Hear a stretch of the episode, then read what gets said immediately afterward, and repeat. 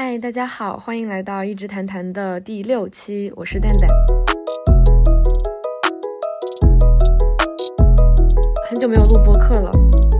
没有很久。其实前段时间和我的朋友们一起录了一期播客，大家可能在我的 vlog 里面看到，但是一直没有把它剪出来，因为我们当时四个人一起录的，然后收音的距离有点大小不一，所以剪得我很痛苦。然后大家又一直在催我更新播客，我就想要不干脆重新录一下。这期的主题应该和上次我们一起录的一样，上一次我们是四个人一起分享了我们在二零二三年的心愿清单。其实上次录的特别有意思，我们录了两个多小时，然后一直在大聊特聊，就是。除了作为播客内容来讲，它也是我们之间一次非常愉快的聊天经历，但是实在是太难剪了，所以我就有点想放弃了。今天呢，就来和大家分享一下我自己的二零二三年的心愿清单。如果大家有兴趣的话，也可以在评论里面留言你们自己的心愿清单，然后我们可以到年终的时候回顾一次这次清单，看看大家完成的怎么样。年末的时候再做一个年终回顾，就感觉还是一个挺长线的、有意义的活动的。去年的时候我就有列过一个心愿清单，但是与其说作为一个代办事项经常去查看，它更像是我在年初的时候写下来的具体的一个个的小愿望，有一点像吸引力法则一样，当你把一个愿望写得足够具体，你就有在心里潜移默化的规划出一条去实现它的道路。对我来说，心愿清单的意义可能就是这样，我把这些事情写下来，把我的感受写下来，它就在我的心里成了一个小小的目标，然后我会在我生活的过程中。无形的去慢慢的接近它和完成它，所以我比较建议大家去把这个心愿清单写的具体一点，不要像是那种我想要暴富，我想要发财，我想要当太空人，嗯，就是那种比较虚无缥缈的。首先，我可以先来和大家读一下我去年的心愿清单。去年这一期，我当时还是受。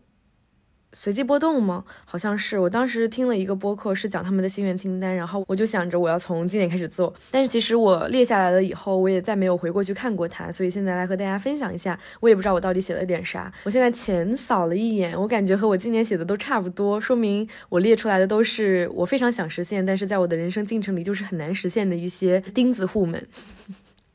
真的跟我今年写的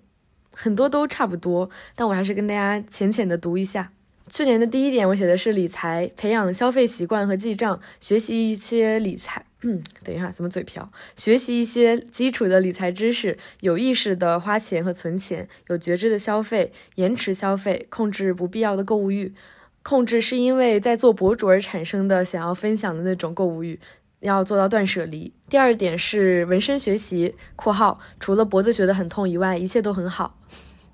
第三点是。管理、市场营销、学习和实习还不确定我的专业，感觉要靠缘分，这点还挺妙的，的确都靠缘分。第四点是多尝试新的工作类别，走出自己的舒适圈，在工作中承担更多责任，逼自己学习更多东西。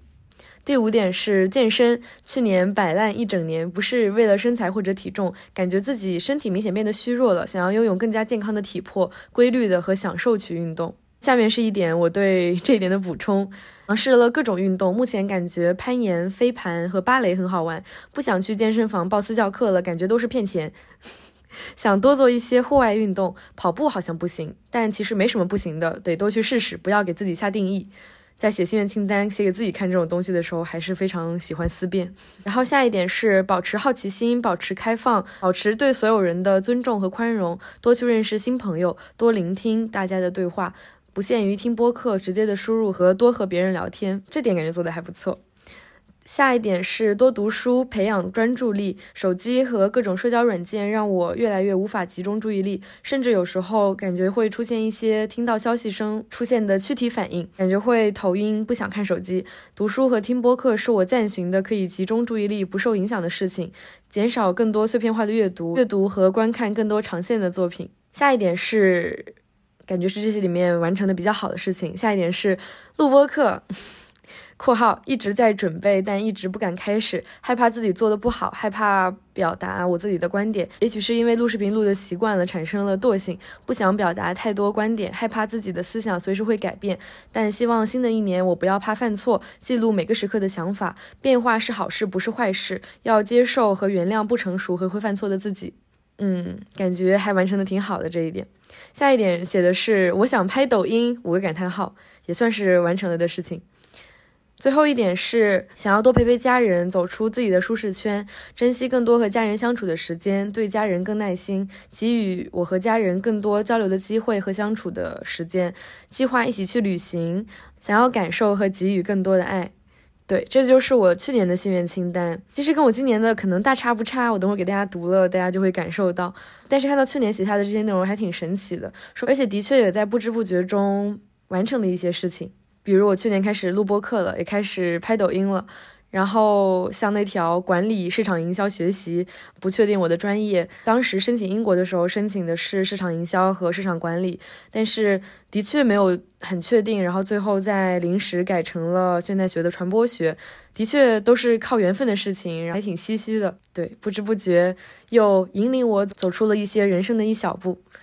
然后像健身，其实去年完成的也挺好的。虽然在国内的时候没怎么健身，因为我感觉我在国内一直没有找到一个非常适合我变得规律的，比如说要离我家足够近，每天都可以抽出足够多的时间，变成我的一个日常生活的。程序就好像一直没有找到一个合适的机会把运动变成我生活的一部分。但是去年出国以后，因为学校的那张免费健身房卡，我就有在尽可能的多占学校的便宜，然后就经常去健身房上了很多团课，探索了很多之前都没有尝试过的课程类型，比如做了更多的。那种 pump 无氧加有氧结合的运动，然后也去上了普拉提，上了很多瑜伽课，感觉还是整体在运动这件事情上有了非常多的进步和理解。对，这还挺好的。包括录播课这件事情，的确我在之前都不太会。非常明了的，在我的视频里也好，播客里也好，就是在各个平台上、社交媒体平台上表达我自己的观点。一个是我一直觉得，我在我现在这个年龄阶段，我上大学以后，我的思想的确一直在根据我学习到的新的东西、阅读到的新的东西、认识到的新的人，在不断的改变。不断的和自己辩论，和别人辩论，每一次辩论都会让我的观点和想法产生变化，所以我其实一直没有一个恒定的，我认为真的就是绝对正确的观点。当然，也不认为有这样的观点是对的，因为当你没有能力和没有空间再去接收新的信息的时候，你也就真的失去了进步的可能。无论如何，我在这之前一直都是一个比较羞涩于表达，也比较害怕会去犯错的人，算是有一点被互联网规训出来的讨好型人格吧，敢表达太激烈的。太绝对的观点，尽管我在那个时刻可能非常的认同，但我还是怕引起争议，不够坚定自己的身份认同，导致我讨好的避免去讨论这些话题。这其实是一个自我保护并且很讨巧的做法。我并不讨厌曾经这样做的我自己，但我还是很希望我能变得更勇敢，然后也更不害怕面对。批评和改变，但是去年录播课这件事情也的确让我更多的能够自由的表达我自己的想法，收获了很多正反馈以后，我就变得更加自信，更愿意去表达了，也是一个正向循环。不管怎么样，我觉得完成的不错。然后来跟大家分享一下我今年的心愿清单，也是十条，其实跟去年写的大部分内容真的差不多，但是还是给大家读一遍。第一点是记账，嗯，跟去年一样，记账攒钱，有节制的消费。我觉得我来了荷兰以后，的确有做到更多的消费降级和物欲自然而然变低了。因为大家也知道，嗯，大家可能不知道，荷兰这里的快递非常的不靠谱，就是我经常会收不到快递。同时，它的网购也也没有像淘宝一样有那么一个大型的集成网站，所有商品都可以在上面轻松的搜到。所以我的确购买欲就自然而然的降低了，减少了很多冲动消费。因为它已经不是我今天下单明天就能收到的一个肯定的结果了，它是一个我今天下单，明天。不知道快递什么时候送来，后天不知道快递什么时候送来，我需要在家里一直等快递。一旦他等不到，他可能就给我退回去了，或者给我放到了很远的自提点，我可能最后根本拿不到它，然后退款还要等十四天，所以整个过程就是非常的让人不太满意。我觉得在荷兰以后，我更多消费都是在线下消费的，不管是在超市里购买东西也好，可能在国内的时候，我倾向于用美团直接点点。超市外卖啊，不管是买甜品、买水果，我所有能在网上办到的事情，我都可以在网上办到，真的非常方便，非常快捷。但是的确就失去了很多在线下交流的感觉。你没有在挑选一个真正的水果，然后没有在一排零食架上挑选零食的那种感觉，没有在跟线下的人、线下的场景进行一个。嗯，全方位的交流和全方位的体验，所以的确体验感降低了很多。嗯，当我更多的进行线下消费了以后，不仅会让我减少很多冲动的购买。我觉得在购买这件事情本身的满意度上也上升了很多。嗯，所以还是一件做的挺好的事情。所以今年想要更加延续这样的做法，同时我想要赚钱。理财虽然我其实一直断断续续的有一些收入吧，大家也知道我会偶尔接接广告。虽然出于一种不太好描述的对于赚钱这件事情的羞耻心和比较懒，不想被互联网给裹挟，所以一直对在互联网上赚钱这件事情没有太大的热忱。因为没有记账的习惯，我根本不知道我赚的钱都花在哪里了。加上我可能年纪还小，我现在二十二岁，不知道大家知不知道，总是感觉有恃无恐的，还是没有一定要经济独立的那种决心。对于钱难赚这件事情的实感也比较少，所以不够珍惜钱。今年我就是真的想要去尽快实现经济独立。我听我朋友推荐了一个 app，用那个鲨鱼记账软件记账，可以把你的每一笔分类，不管是你去超市啊、交通费啊、学习也好，反正各种费用可以分得很清楚。然后还可以在每个月、每个周，你都可以自己看一下自己的收支类型、收支状况，可以让你对你每个月的消费情况有一个感知，然后你也会知道你有什么钱被浪费在哪里了，什么地方可以节省。然后最近我也在听有知有行的播客，嗯，叫知行小酒馆，有一些非常小白的理财知识，然后也有邀请一些比较厉害的人去分享他们在财务这方面的一些财商，还有一些理财经验。有的时候我会边运动边听这些播客，感觉还是挺有启发性的。包括我去年新年清单里写的，要减少自己因为是博主而产生的那些分享欲导致的购买欲，就是因为我感觉我。在做了博主之后，我在买很多东西的时候，给自己一种啊，我要买了，然后我要分享它。我觉得我的观众会喜欢。就是有的时候我会把，嗯，很多我的消费欲。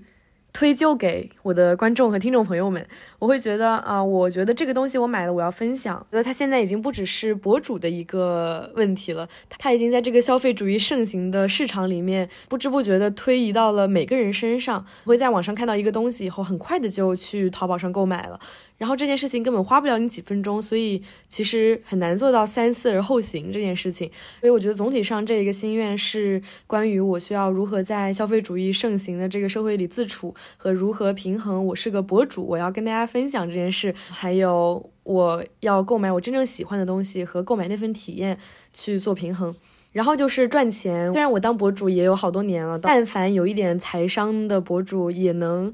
有规划的赚一点钱，我可能没有跟大家说过，我之前有签过一个公司，但是不是那种他会帮我做我的视频或者帮我做任何内容相关的事情，他就是帮我对接一些商务，帮我接广告。但是因为我实在是太懒了，然后每个月可能一个都不会接，对这个公司来说也没有什么收益，最后我们就是解约了，然后。到现在为止，我就是不太接广告这个状态。我觉得根本上还是因为我对于在互联网上赚钱这件事情有一点害怕，因为我不想我太过于依赖互联网，不管是经济上也好，还是我的状态也好。我曾经有过刚玩互联网的时候，就是刚发视频的时候，被网络这个花花世界迷人眼，一下子被捧杀了。因为那个时候我还小，然后我还刚发视频，然后一发视频也有很多人关注我，然后有很多人夸我，当然我非常开心，大部分都是夸我的，很难看到有说我不好的，所以我就已经习惯于接受赞扬、接受赞美。我没有意识到，其实我是一个脆弱的玻璃心公主，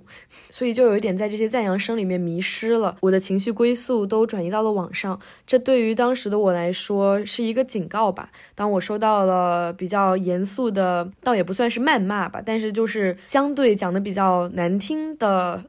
评论和留言的时候，不知道大家记不记得？反正那个时候我大概也断更了大半年的时间。就是重新回到现实生活里去建立我和现实的连接，把我的情绪和我的依靠重新连接到现实里，让我不再依赖于互联网或者只依赖于互联网。对于那个时候比较年轻的我来说，要去平衡这些骂声和鼓励，还是一件比较难的事情。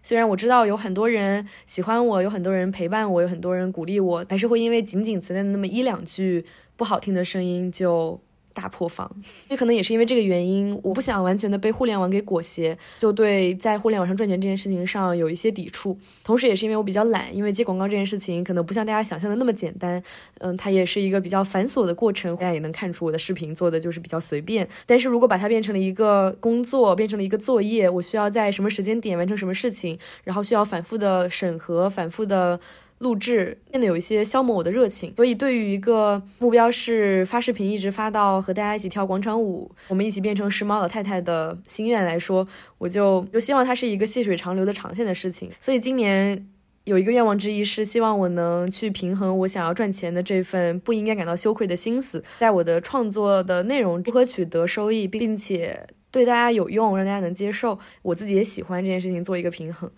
嗯，我觉得我是需要赚钱的，并且我不应该感到我不应该感到羞耻。我要抛下我那种，呃，高高在上的冰清玉洁的人设，然后去和钱多挂点钩。就是我有点太不把钱当钱了。就是不管这钱再好赚再难赚，它都是钱，我都应该去赚的。所以我想把我能赚的钱给赚来，就是这样。这就是关于金钱的第一条心愿。第二条是关于家庭的。第二条我写的是我想要带妈妈出国旅游。体会和更好的处理家庭关系。去年其实我也有写到多陪伴家庭这件事情，不过这几年其实我一直在我家人家庭的相处上，一直是一个比较挣扎的过程。我觉得这也算是我目前唯一一个会造成我的情绪不够稳定和唯一会让我内耗的事情。觉得每个人的家庭，尤其是对于大部分女性来说，它是一个非常复杂的命题。它不仅有纯粹的感情，它也有很多利益的交杂。嗯，包括如果大家去听过海马星球的那一期，不要去愚孝的那一期播客，也会感受到，其实我们和父母的关系建立在这个社会上是一个非常复杂的关系。当然，对我这种独生子女来说，它可能还稍微简单一点，起码我没有明面上的受到太多利益啊或者不平等上的纠纷。但是我仍然还在体会很多对抗和反叛，我和家人的否定和互相理解，我对他们这种，呃，血浓于水的爱。嗯，这种源自亲情的无法剥脱的爱，和我们在某些观点上、某些事情的规划上的确是不相同的。这件事本身有一些挣扎。之所以写带妈妈出国旅游，为什么不带爸爸？大家可能会问。嗯，我觉得爸爸应该可以自己旅游，我觉得妈妈需要我。而且我们同为女性，嗯，我觉得我和妈妈之间的感情更为浓厚和复杂，包括她也是从小更多的在。物理上就是给予更多时间和精神的陪伴我的人，当然我也爱爸爸哦。如果我爸爸或者我爸爸的呃亲戚家人朋友们在听的话，那个我也爱我爸爸的，我也挺爱，真的很爱。对，但是真的对我来说，我和我妈妈的关系一直是一个我常常在思考，然后常常内耗的问题。我刚刚在这个录制过程中沉默了两分钟去思考这件事情，发现不知道该从何说起。包括之前在《厌女》里面看到，呃，父亲的女儿、妈妈的女儿这一章节里面谈到的一些内容，我其实一直有很多我想要跟妈妈说的话，然后想要跟她交流。但是无论是基于我们现在的物理距离也好，还是每次打电话的时候会产生一些观点上的分歧。嗯，导致我没法以一个心平气和的态度去跟他聊天，然后没有办法进行长时间的、真的促膝长谈的那种换位思考的交流。我希望我能创造一个这样的机会，就是我能带他出国玩儿，也是我想要多赚钱的原因。我想要自己带他出国玩儿，我想要创造一个更加适合我们彼此相处的机会，然后让我们在日常生活中像小时候那样，放学回家，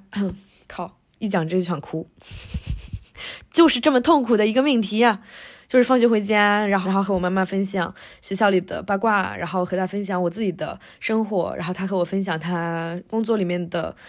烦恼也好，开心的事情也好，就是真的，我们曾经有过一个很好的交流的阶段，真的是很像朋友，很亲密、很亲密的一个精神上的交流的阶段。所以我很想回到那个时候。我觉得产生我们现在的隔阂也好，是因为我们物理的距离增加了，就是因为我长大嘛，然后我上大学，我离开家，然后离开他们，加上我现在出国留学。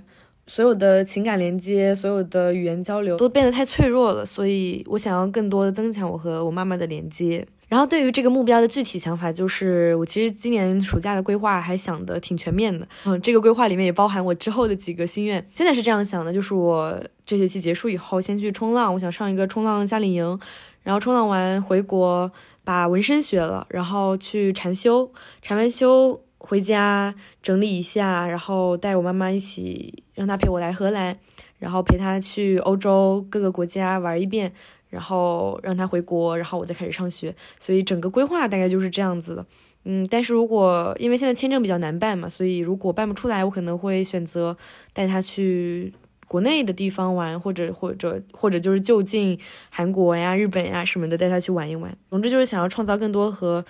妈妈待在一起的机会和时间，然后嗯，想要多陪陪他。下一点，上个清单里面也提过，是运动和健身。嗯，这一点我写的是想要规律但自由的听从身体的声音，想要变得更强壮，做更多无无氧，变得更有攻击性，变得更有肌肉，更有力量，看起来能一拳打倒一个。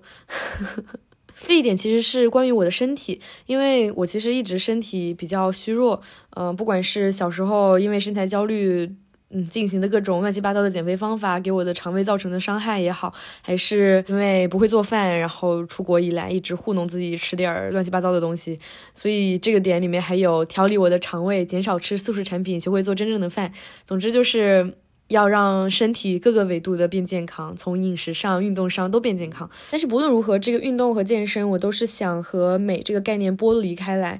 我不想要变得符合任何一种审美，就。无论是变得更有肌肉，逃离国内的审美定式，但也不想要变得有线条感，然后去融入了另一种审美。不管怎么样，都是一种美嘛。我其实主要想的就是要自由一点的去运动，然后去享受运动这个过程。能做到的情况下，我想要多做点无氧。我想要变成看起来就很有威慑力的那种人，不管是在精神上、眼神上。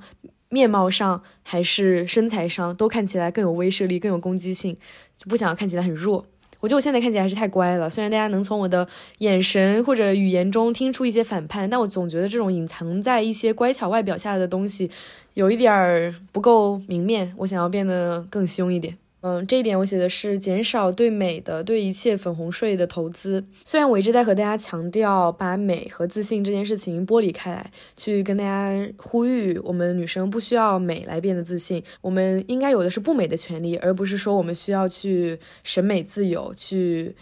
取悦自己去美的自由，因为是这个社会在用这种虚假的口号，让每个女性把美变成自己生活中很重要的事情，让大家让更多女性花时间花钱投资在这些粉红税也好，医美也好，一切关于外表的投资也好，甚至整容，甚至可能是有可能威胁到生命安全的一些手术也好，我觉得我们需要从这个骗局中醒过来。当然，我在努力的一步一步的醒，但没有强迫自己要一蹴而就的醒来，因为要从。长期殖民在我们心中的这种对美的规训，已经潜移默化的认为，我作为女性，我就是天生的要美的。不管是小时候大家打趣说啊，女孩子就是爱臭美也好，还是长大了以后各种社交媒体上对于女性身材、审美、容貌，甚至你脱不脱毛，你在职场上穿什么样的衣服，打扮成什么样，要不要化妆上班，都有一个无形的枷锁。之后，其实，在某种程度上已经失去了不美的自由。所以，今年对我来说，就是要更多的去。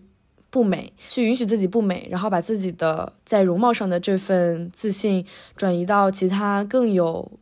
力量、更有回馈的事情上。嗯，本质上就是想要脱离女性一定要美这个概念，投资在更有长期回报的地方。但是我还是得和大家承认，尽管我话说到如此，我我还是会在很多场合觉得啊，我想化个妆，我想要漂漂亮亮的出去，无法避免的，有的时候在意自己的脸，在意好像打扮了以后我才能更有自信的出门。包括去年前半年的时候，我还去做了很多医美，因为这件事情在国内也比较常见。加上我妈真的是一个超爱做医美的人，然后在她的这种，嗯，对美的追求的影响下，我自己也变成了一个爱美达人。我其实也是不知不觉的把很多钱和时间投在了。外貌这件事情上的，所以我想要有意识的减少我在各种方面上对美的投资，和避免去交这份粉红税。不知道大家理不理解粉红税？因为之前我和朋友们在聊这些播客的时候，有朋友不知道粉红税是什么意思。粉红税就是在这个消费主义市场上，他们知道女性在追求一些美，所以故意把一些商品明明是同样的卖给男性价格更低的商品，在它把它包装成。粉红色，引号的粉红色，就是包装成各种意义上的符合女性审美的刻板定式的样子，然后加价卖给女性去赚女生的钱。我就是去减少在粉红税上的投资，去避免迎合这份粉红市场。包括之前在直播的时候，大家有问到我关于服美役的看法，不知道刚刚讲的这些能不能稍微传达一些我对于服美役的想法。但我作为一个思想上激进，但是行动上温和的人来说，我是不太会去审判每一个在美的个体的，因为作为社会中的一份子，你作为一个 NPC 来说，很多人其实他没有。真的在想、在反思这件事情，不知不觉的去服美役的这些行为，在我看来，他不值得我去审判这个人，因为他作为一个 NPC 来说，他还可能没有独立意识。但是呼吁这件事情，提高服美役的讨论度，来引起大家的各种程度的辩论，我觉得是好事。毕竟这样受益的是我们自己。毕竟大家有了更多不去美的自由，有更多时间投资在别的地方，我们在其他地方创造的价值也会更高，我们才更有可能去实现更多的权益。所以有些去反驳审判服美役的朋友会觉得，不要规训女性，大家有想美的自由，所以要支持大家去美。我觉得这件事情就是有一点对牛弹琴的感觉，因为大家每个人现在都有自由去美，但是大家没有不去美的自由，所以我们不需要再去提高这个阈值，我们需要降低它的下限，这才是我们去探讨服美役、去审判服美役的。意义当然，作为一个温和的、软弱的、行动的人，我不太会去审判每一个个体，因为每个人都有光明的未来。我懒得去跟我不太在乎的人辩论，力所能及的在身边人、在好朋友之间传播。毕竟这也是一件帮助你们变好的方式。那你认为自己可以不美了，当你不美也能自信了，你才能更爱自己、更喜欢自己。然后你也能更去欣赏多元的美，所以无论是那些激进的女性主义，他们去审判个体，审判每一个在去服美役的人，他们用比较犀利的语言，看似去攻击某些个体，实际上在我来看，就有点像是恨铁不成钢那种心情。我们争取的是整个女性不美的权利，而不是在剥夺每一个个体追求美的权利。所以我觉得，嗯，大家在看到网上的讨论的时候，只要想到这一点，就会知道为什么有这些辩论了。然后下一点，我的心愿是上个心愿清单里面也出现过的，多看书，看各种各样类型的书和电影。嗯，这一点对我来说，其实是因为我去年看的书更多比较像是观点类型的书，更多都是已经有一个既定的观点、既定的世界观，然后他告诉我他的观点是怎么形成的，论述究竟是什么，哪个是他的论点，哪个是他的论据。所以我有点像在被动的接收别人的观点，然后去把我自己的一些乱七八糟的想法融入一个现有的思维体系里。当然，这样对于那个时候没有一个系统的想法的我是一个不错的渠道，但是今年我想要看各种各各种各样杂七杂八类型的书，就是它不一定要有一个完整的观点，我可能会更加少的去看这种观点直接输出类型的书，更多去看一些文学作品，或者是观点隐含的比较深的，然后可以让我更多自己思考、自己形成自己的思维的那种书和电影。然后同时，其实我看书、看电影是不太会看别人的评价的，不管它的评分高还是评分低也好，我都还是挺开源的。就是我，呃，会为了比如说我想就开心，我就看那种商业片、看爆米花电影，就算它是烂片，它就五点几分，我也不在乎。当然，我还是会有一些小小的原则，比如说今年春节档，不知道大家有没有看这些电影。然后也有朋友问我有没有看，我其实一部都没有看，因为我虽然没看，但我也听说了很多这些。主流男导演们拍出来的主旋律电影，所以也没什么兴趣。但我说的看各种各类型的电影，不包括这种全是男性视角让女性隐身的作品。这种作品我就是看两页，然后我就，我是很杜绝这类作品的，因为我看了会生气。然后第八点还是第七点是想要去禅修，嗯，这点对，刚刚跟大家提到了，我今年暑假回去，希望我能完成这件事情。其实我去年就已经报了两次禅修，但是因为各种阴差阳错的事情就没有去成。一次是因为疫情，一次是因为我的时间安排冲突了，嗯，所以给我一种可能我还没到那个心境，我的时机还未到，就是缘不至此，所以，嗯，所以希望今年要是有缘的话，回去有机会去禅修一下。我了解到禅修和对禅修感兴趣这件事情，刚开始。只是因为在泡泡骚的时候，当时泡泡骚的几个同事都有去禅修过，而且有的甚至去了好几次，所以我就在想，哇，这是什么东西这么神奇？所以就开始对这件事情有点兴趣。然后后来，嗯，又阴差阳错的开始冥想，开始想要整理自己混沌的思绪，然后更多的感受自己的身体。开始冥想了一段时间以后，又又又恰到好处的看了沉浮实验，听了沉浮实验的播客。就大大的激发了我想要去禅修的想法和热情，可能就是我冥想做的还不够到位吧。因为按理说我应该每天多冥想一会儿，让我到时候在寺院里打坐能不够，能不会那么能不会那么煎熬。但是，一直到现在我都没有一个规律的冥想状态。所以今年我要重启我冥想的计划，然后然后在适当的时机去禅修一下。第九点是暑假回国的时候把纹身学完。呃，当然我学纹身就是一个培养自己专注力的事情，我还是挺害怕对别人的身体和生命负责任这件事儿的，所以暂时不打算接客啊。大家可以把这份想法放一放。我要是有朝一日真的学完了纹身，如果我真的给别人扎纹身，在扎之前肯定是要签下这份军令状的，就是概不负责、概不退换、三思而后行。所以。大概率应该就会给我自己，然后给那些喝多了的朋友，在不知不觉的情况下随便闻几个，让他们让他们后半生都不敢再喝多。除此之外，我觉得我应该不会把这个作为一个商机，嗯，所以大家可以打消这个念头。我不想在这个世界上留下任何的羁绊。最后一点是我写了五个字，就是学习和玩儿。这点怎么说呢？就是我觉得我来荷兰以后，在逐渐摆脱我曾经那个好学生人设带给我的一些枷锁，和摆脱我从小以来受到的优绩主义教导，让我在学习上的强迫症，不管是想要拿个高分，通宵复习也要抱佛脚抱出个相对好的成绩，还是。学习这件事情上各种应试的做法，我都觉得在过去的这几十年来，没呃没有几十年，二十年来，我都没有也没有二十年，就十几年吧，都没有很好的去享受学习知识这件事情本身和探索我真正的兴趣。呃，所以在去年成功拿到了一个低于七点五分的成绩，失去了申请 honor degree 的资格之后，我彻底的放下了我对于学习的强迫症。我决定要随心所欲的学习，然后抓紧更多时间去玩儿。在高考或者是准备高考的朋友就不要向我学习了，因为你也知道，在这个社会环境下，我们没有不学习的自由。所以难得我现在有了这一份可以不去申请 honor degree 的自由，也就是没有资格了之后，我决定抓紧我不学习的自由，多去享乐。我觉得我的前半生，哎，不对，就是前半生，呸呸呸，我还想多活一会儿。嗯，我的前半学习阶段都。过得比较充实，也比较卷，嗯，就是整个还是在一个随波逐流的状态里。然后虽然也有思考吧，我都毕竟做了退学这种事儿了，但是还是基于一个想要在这个社会衡量标尺上做出一些成就的评判体系下服务。现在就是想要完全打破这一点，随心所欲的去学习。当然，既然都来了欧洲了，当然是要把欧洲玩个遍。这也是我今年的心愿之一，希望能多多去外面玩，去感受各个地方的人文、地理环境、文化，探索这个大和美好的世界。好了，这个就是我的二零二三年的心愿清单。不知道大家听了以后，嗯，有没有什么感想或者是感慨？嗯，这词儿用的就是说，如果大家有什么。想法可以在评论里面留言告诉我。如果大家有自己的心愿清单，也欢迎列一个。如果不那么隐私的话，也欢迎列一个在评论里面告诉我。反正我也不知道你们身份证号，所以隐私的话应该也可以说吧。期待和大家六个月以后的心愿回顾。关于播客下一期录什么，我也没有什么想法，所以如果大家不能给我什么很好的建议的话，我就会一直拖更。所以欢迎大家多多在评论里面给我留言，大家对于播客主题或者是想要听什么内容的好建议。然后就是希望大家喜欢这期播客，我们下一期播客再见，拜拜。除了播客，也可以在其他视频地方见，拜拜。